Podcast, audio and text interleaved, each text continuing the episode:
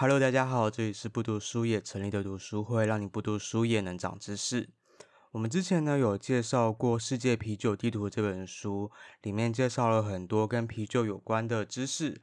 那我们今天呢要来介绍这本是跟红酒有关，书名呢叫做《商业人士必备的红酒素养》，从新手入门、品赏、佐餐、商业收藏、投资、请客送礼。从酒标到酒杯，懂这些就够。嗯，非常长的一个书名。简单来说呢，如果想要了解红酒相关的知识，看这本书就对了。那话不多说，我们赶快来听 Amber 的分享。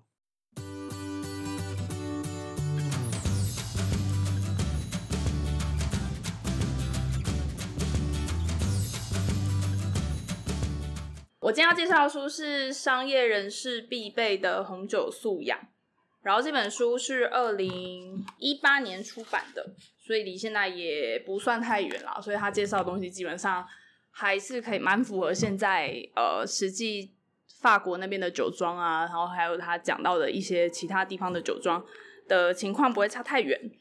然后这本书是我一个同事，呃，我一个同事开了一个葡萄酒 podcast，我就问他说有没有推荐哪本书，他说这本书是很多人都推荐的。只是他没有看过，但我同事是有考到，就是呃品酒师的最高阶的那个，哦，对，WSET 三级，对，我不是很确定那个叫什么，哦、对，反正 他蛮厉害的。再说一次吗？WSET，WSET 三级，三级，而且考那个东西非常的贵，就是他说要上完那个课程去考那个是非常非常的贵，对，所以他就他说什么，哎、欸，大家如果想要知道葡萄酒心智，可以听他的 Podcast 这样子，叫做。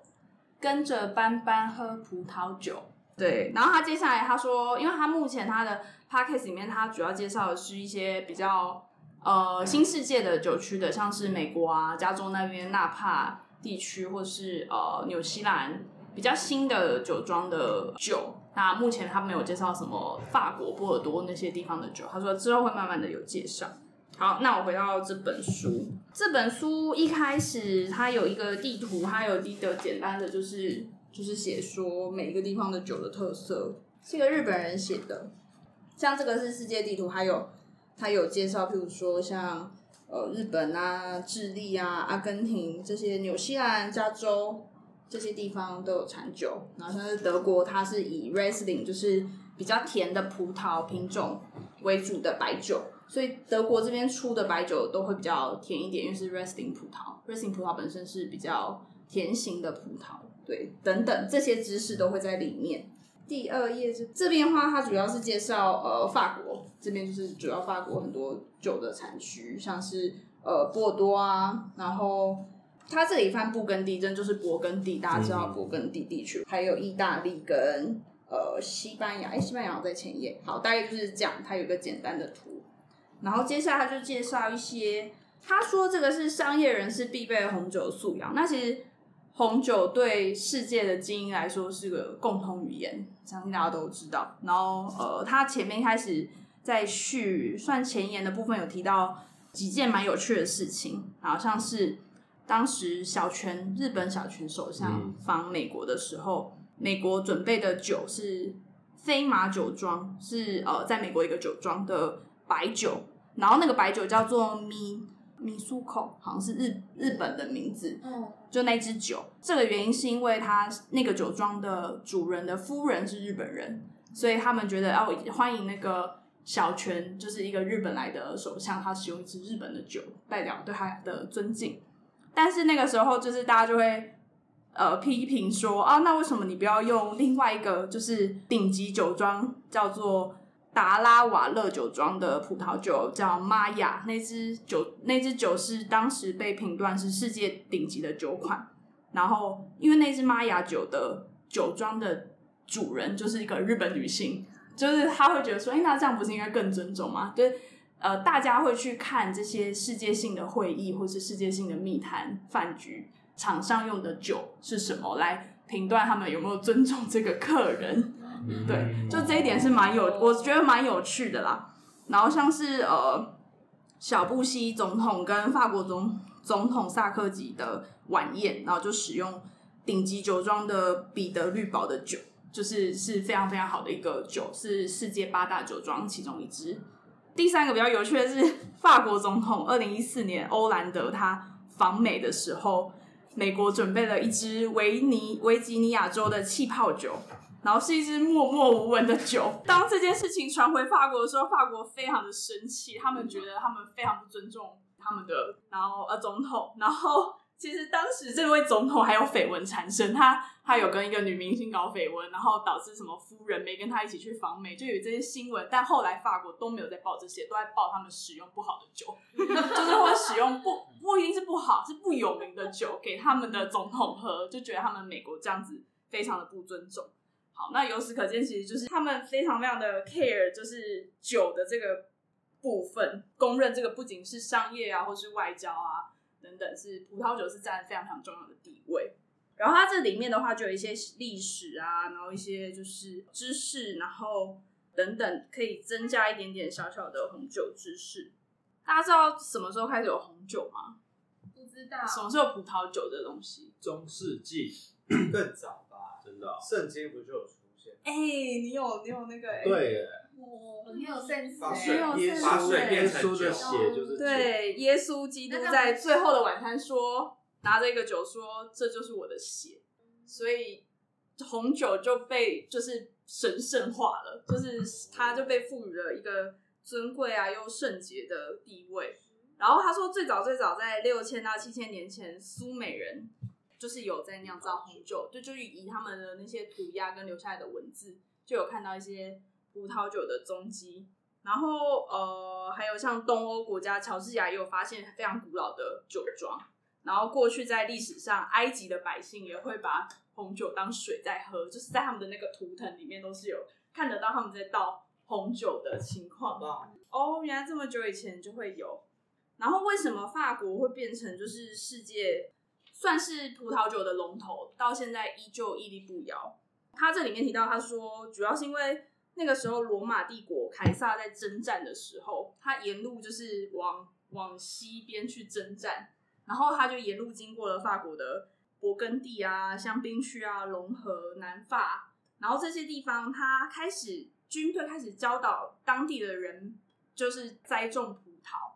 然后，因为其实葡萄酒是一个还不错的营养品，因为它有葡萄，然后又可以就是呃补充一点就是精力。他是这么说的，他说是当 当给军队的补给品，然后所以他就教导当地的人民去种葡萄跟酿酒，因此从凯撒那个时候到现在，一直就把这个文化留到法国，所以他他们开始成为最早最早世界最早呃集中起来在酿酒的地区，然后刚好也气候得宜，所以一直到现在他们还是非常非常重要的酿酒产区。然后他还有教怎么看酒标。像是你们看这一瓶酒，它这里有写一个，呃，通常一般的酒这边都会写 AOC，AOC 是指法定产区管制，表示这支酒有经过法定产区的管制。法国的红酒的管制非常非常严格，它只有你你的红酒上面一定要有一些标示出产地，你标示出产地表示你有合规在那个地方，就是你有你的这个酒是有符合这个。这个的认证的，对对对，规定，然后所以呃，他们对于品牌跟品质就有这样的要求。那有时候特别是它这个 AOC，它 O 这个位置，它写的是可能是，譬如说波尔多，那表示这一支酒是波尔多地区管制 OK 的酒。它的地区限定越小，譬如说它是波尔多的一个小城市，然后就会表示这支酒被管制的更严格，它的品质是越高的。对，所以就是这是一种酒标。这都是针对法国的。对对对，这都是针对法国的酒。有一些酒它会写老藤，它是老葡萄、老藤葡萄的意思。但是写这样的符号的酒，它不一定是老藤的葡萄，是因为没有一个法律去规定说老藤的葡萄要几年。哦，对，因为这样的酒其实它会是也是比较顶级的酒，可是大家还是会先看这个 AOC 的标志。针对法国的部分啦，尤其是波尔多地区，像柚子也是老张会比较好吃哦，好像是蛮有趣，应该是因为葡萄的味道吧，我在想。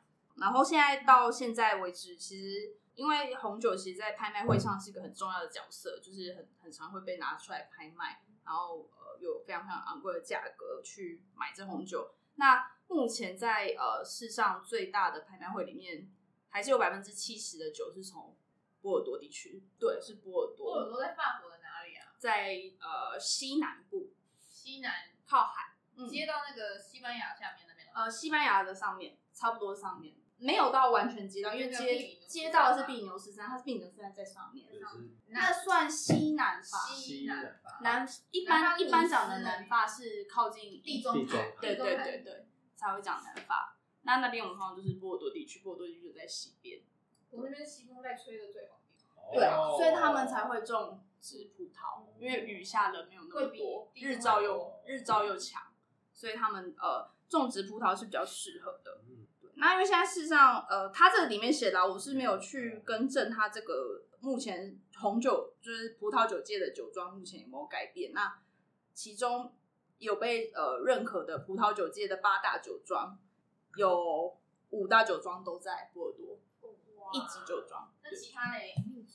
其他在呃勃艮第，就是另外一个法国的产区，表示八大酒庄全部都还是在法国。其实这个是不是就法国人自己？呃，不是，这是世界评比的。哦，对，因为其实到现在为止，呃，他们还是会以波尔多或是勃艮第地区酿造出来的酒去当做一个标准，嗯、去看待剩下来其他新世界酿出来的酒。对，其实至至今仍然还是有这样子的情况。对，但就是蛮特别，只是这一些酒庄，我本来想说，哎、欸，会不会有机会来喝一下这个酒庄的酒？就随便一家什么拉菲啊、马哥啊、白马酒庄啊、欧颂酒庄，比刚刚讲到的彼得绿宝这些酒，每一支都超过两万。哇，对哦，对，任何年份都是。任何年份。所以那个歌词里面出现就是八二年的拉菲，是真的很贵。哪一首歌？对，就像周杰伦。九一一还是什么？你们知道顽童不是他们都有出现？周杰伦每次拍什么都是在喝他那个年份的那支葡萄酒，他好像就是前几大酒庄的酒，所以那一支酒可能一开下去就是两三万以上。你说他在两千年拍的 MV 就是拿两千年的？没有，他说他出生那一年的酒都是周杰伦。他一直在喝他出生那一年的酒，那就是一个梗啊，他个人就是个人，然后就在猜测说那个酒就是。就是是有，真的是非常非常高级，对。哎、欸，讲到这个，我朋友之前有在追求，就是他们要找自己出生年份的酒，嗯，的红酒，嗯，还蛮有趣的，很有趣哎。好像我们出生，我们出生那一年，对，我要讲，没有什么很难吗？厉害的酒，因为我们那年是日照日照太少。我来来，我这边会说哈。好，那因为刚讲到呃，我们就是出生的年份嘛，那他因为他刚好有介绍彼得绿宝。他是一八七八年获得巴黎万国博览会的金牌，然后他对于他的酒要求非常非常的高，然后因为一九九一年那一年，他波尔多右岸的葡萄是就是没有果香，然后就是它的香味没有那么重，然后所以他们酿出来的葡萄酒的味道就是没有符合到他们想要的香气，所以这个酒庄它直接不出货，它直接不卖那个酒了，对，所以它那一年是没有那个酒。就他要求它的品质，就是你们可以想象得到那个酒庄对于酒的要求这么的高，就是连出货都不要。对对，我觉得这个蛮蛮特别的啦。然后在波尔多地区还有一个比较特别的是，他们每一年的三四月，买家就是你是红酒买家，你就可以到波尔多地区，他们会有很多的品鉴会，然后他们就是邀请各个买家，他们都可以来喝，就是去去年九十月栽种的葡萄。到三四月酿出来的那一批新的酒，然后去试饮看看，然后试饮的那个过程就会去呃，可能就有品酒师，然后买家，然后各种各大的品鉴去决定这个酒的价格，对，跟他们要买多少，就是他们会用，他们会有一个就是类似召集大家过来的活动，然后我们来评断哦，譬如说我这支酒今年可以卖多少钱？可是价格不是酒庄自己去定价的。但是他们还是会透过各个品酒师跟买家，你愿意出多少价格买啊？好，大概到这边，然后我们来介绍一下我今天带来的酒。今天这一支是呃薄酒来，是 Louis Jadot 的薄酒来。那薄酒来新酒是每一年的十一月的第三个星期四。对，然后那伯酒莱特色就是它的它的单宁味会比较轻一点，它会比一般的红酒单宁就是喝起来比较涩的那个味道。它会相对轻一点，然后呃，再加上它的果香会比较清爽，所以这支酒就是比较清爽，所以大家就会把它冰起来喝，是属于比较清爽的酒款。然后也可以配比较像是前菜类的餐前酒，生火腿，对，配生火腿那就很搭了，就其实很搭的，因为它是比较清爽，也适合就是哦比较适合配下酒菜，不是那么适合直接搭餐。我可以问问题吗？可以可以。红酒一般不是他们都会有一个要在储存的温度哦，所以像这支是可以放在冰箱的，可以放冰箱，这算是蛮低温的吧？是低温的酒，这一支通常大家都会冰起来喝。那一般白酒也会让它尽量温度维持在呃十五度以下，就是让它是比较是冰的状态喝。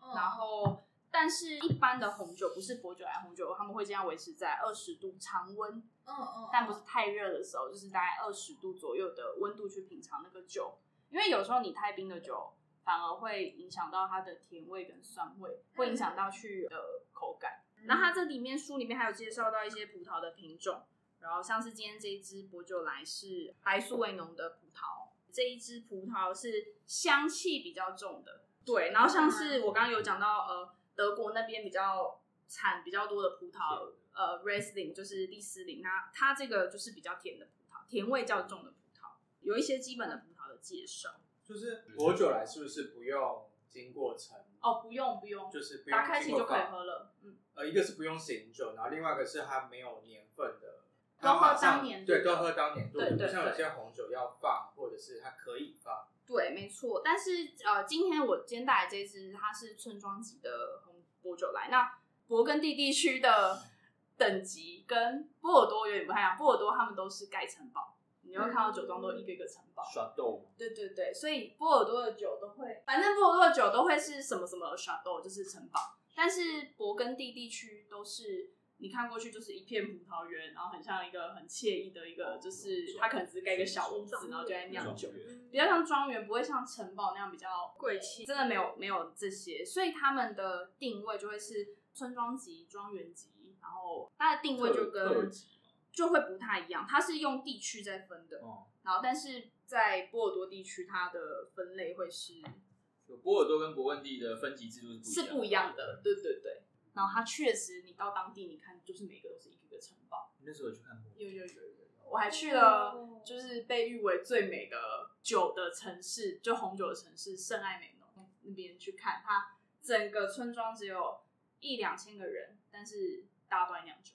那他们这边的观光是不是就有那种品酒的？哦，对对，然后他那个地方很特别，因为那时候有去他的那个呃游客中心问，就是要怎么去参观酒庄，因为他可能有上百间酒庄在当地，然后他不是每天都每家都开，他会轮流，就譬如说今天只有开三家，啊你就只能去这三家，啊明天就换另外三家，然后他们会有一段休息的时间，因为有一段时间庄园主要照顾葡萄，他没有办法。就是对对，他没有办法换，就是让观光客到他们的地方去品酒啊，跟就是导览这样子，就他们是很有制度的在经营这件事。所以那时候在法国的时候也有参加，有有有，就是去了圣，我住在圣艾美浓一个晚上，因为他通常都是呃观光客会开游览车进去，然后就把观光客放下来，然后大家就去买酒品酒，然后再大家再集合，然后就开走。但我有住在那边住一个晚上，然后就是晚上的话还是会有一些酒吧。然后可以进去品酒这样子。那你觉得那个体验是有趣的吗？很有趣。可是他都讲法文，还是他讲英文？哦，他们会有英文导览。哦，对，就是你可以选。商业化了。就是他们是有制度的在经营这件事情。对对对对对。而且他每天开的酒庄，他会分，譬如说我今天会开一家一级的酒庄，然后我会开一家可能不是那么有名的酒庄，然后或者是二级的酒庄，他一天只会开一家一级酒庄，甚至不会开。对，就是你要碰碰运气去，然后看会遇到什么酒庄。然后酒庄的话，它都是，而且导览费其实非常的贵。你参加那个导览大概都要二十欧到三十欧左右。还好啦，还好。可是是可是是含就是包含，对，就是就呃喝的话就是会有一定的限度的量，量。如果你要加是可以再加的。对，就是在现场直接试喝，然后他带你参观他们的葡萄园。然后有一些现在的技术就比较不一样，它可能不是。古老的那种装在就是地窖里面，它可能已经做一些蒸馏的一些技术啊，一桶一桶的这样子，葡萄清洗跟他们去过滤那些东西会比较更完整，所以你有看到他们整个做制作的过程？是没有看到过程，但你看得到庄园啊，看得到葡萄园，看到机器，看到酿酒的地方，然后跟他们最后储存放在那边，就是呃等待酒熟成的地方，真的还蛮不错的。它那个价价格好像跟我那时候去英国的时候参访酒厂差不多，啤酒厂差不多，应该差不多。然后像是我有去香槟省参观香槟，大家知道香槟只有香槟省才可以出产的香槟才可以叫香槟，就就 sparkling 这个对。然后我问一下，香香槟的法文怎么念？松半那个地区是全法国收入最高的地区。哇！香槟其实是不小心被发明的，就是有一天有一个在酿酒的人，然后他他在顾酒，他的酒的呃，反正他在等酒桶熟成的时候，不小心让空气跑进去，然后在空气跑进去之后的酒产生了发酵的作用，再加上一些温度的影响，那个酒居然产生气泡，然后他当下本来说完了，他的酒毁了，然后就倒来喝喝看，没想到很好喝。然后，于是他就开始研究要怎么样，就是呃，让酒。产生气泡，就因此有了香槟。这是一个发明，是个意外。对，我那时候有去参观那个 最有名的摩耶香洞的，就是最有名的香槟，就是摩耶香洞。对，M O E，然后两个点 T 那个黑桃轩尼诗与明月香槟集团的，对对，摩耶香。摩埃香槟，然后连葡萄酒的形状都有不一样哦，像是呃红酒，这是勃艮第，就是有脖子，有脖子的叫做有肩膀的，有肩膀，有肩膀的叫做波尔多，然后没有没有肩膀的叫做勃艮第。那还有一个真的，是大概是这样，大概可大概还有。呃，我那我想问一个是。比较粗浅的问题，是。就是那个新世界跟旧世界的。分别，分别，那是什么？跟酒有关的，跟酒有关。像新世界，就像中南美洲，现在是智利、澳洲、纽西兰也算，也算新世界。南非也是新世界，南非应该也算吧。对，基本上是美国也，美国也是。美国现在其实已经没有那么新了啦。美国，因为它其实呃，自从他们发现加州很适合种葡萄之后，就开始大量的在。那那个新旧的分别是？主要还是以就是呃跟。法国地区产的，就是法国、意大利。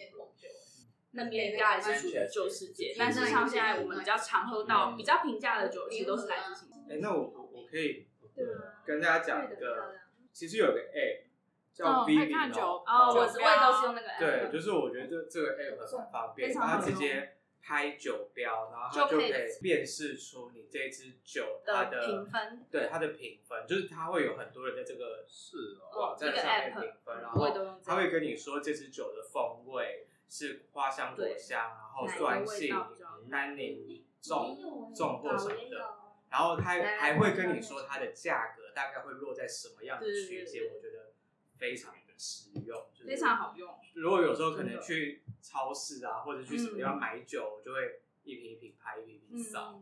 它就是红白酒而已嘛。呃，气泡酒也可以，红白酒、气泡酒、威士忌葡萄酒，威士忌、威士忌也有。其实比较多葡萄，主要是看它辨不辨别的出来，或者是有没有人建立这样的资料库。对对，那越多人就是用这个 app，就有像还是以欧美地方为主。这边还有介绍，像是用不同的酒杯喝酒，口感也不一样。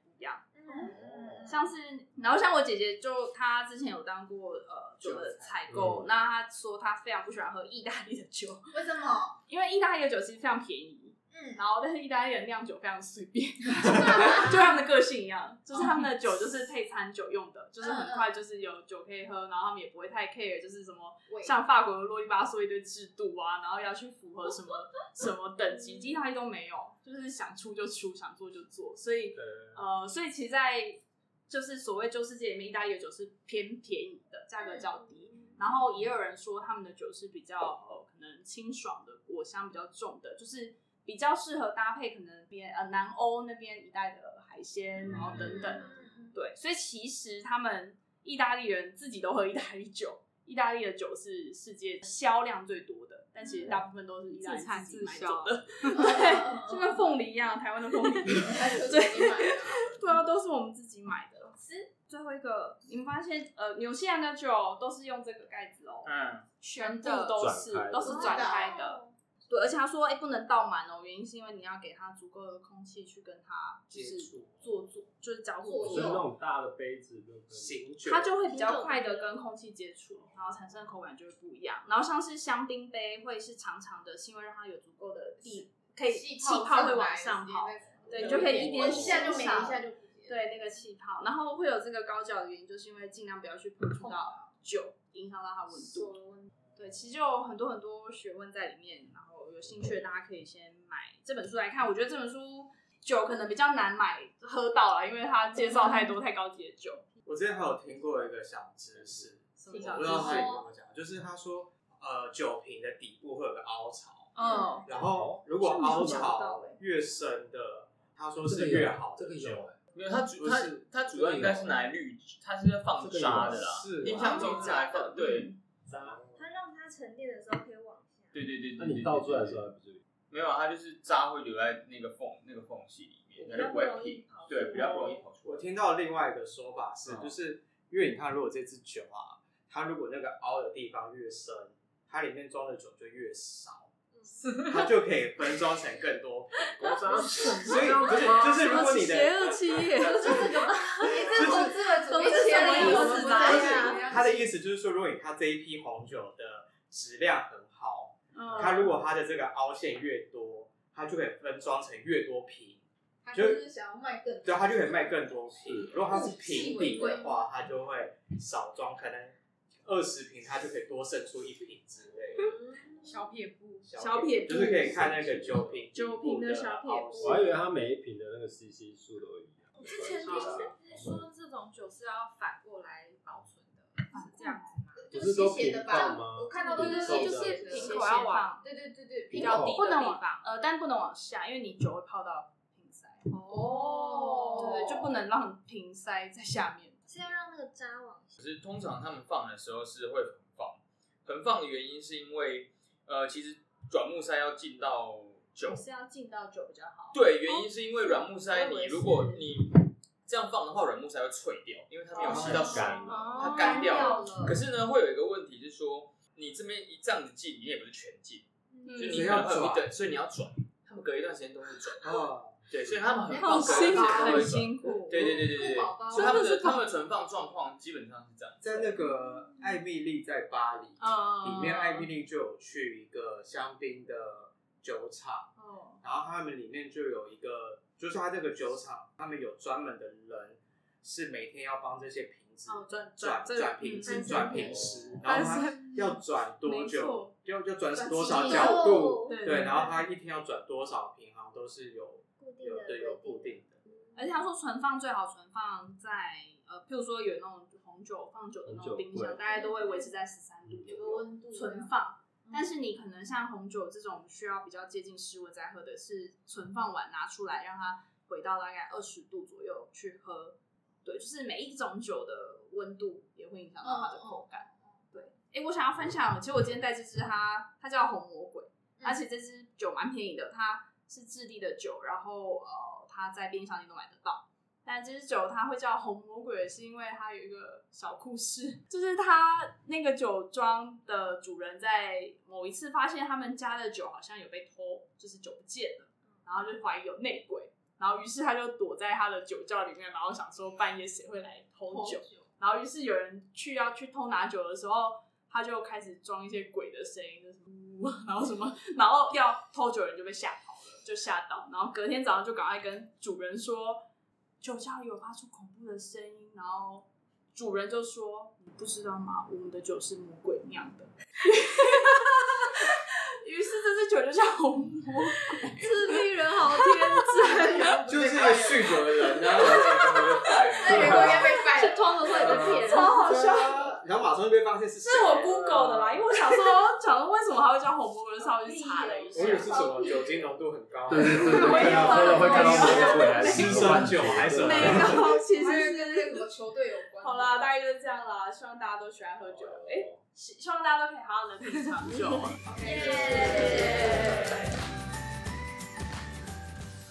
听完 Amber 的分享，有没有让你体内的酒虫蠢蠢欲动呢？不过呢，在听到这一集的当下，台湾正在实施新冠肺炎的三级警戒。那八大行业呢，全部都暂停营业，所以可能大家也少了喝酒的地方可以去。不过也别担心，如果平时有做准备，家里应该有不少藏酒，我们就趁这个时候好好的消化一下。而且在家里喝酒就不用担心喝醉，还要搭计程车回家，是不是很棒呢？不过记得饮酒适量，不要喝过多，不然伤了身体也伤荷包。嗯，不过如果你财富自由的话也没关系啦。那喜欢我们频道的话，欢迎追踪、订阅、分享、按赞。我们也有提供小额的赞助链接，都可以在我们的 show note 中看见。那我们下次见喽，拜拜。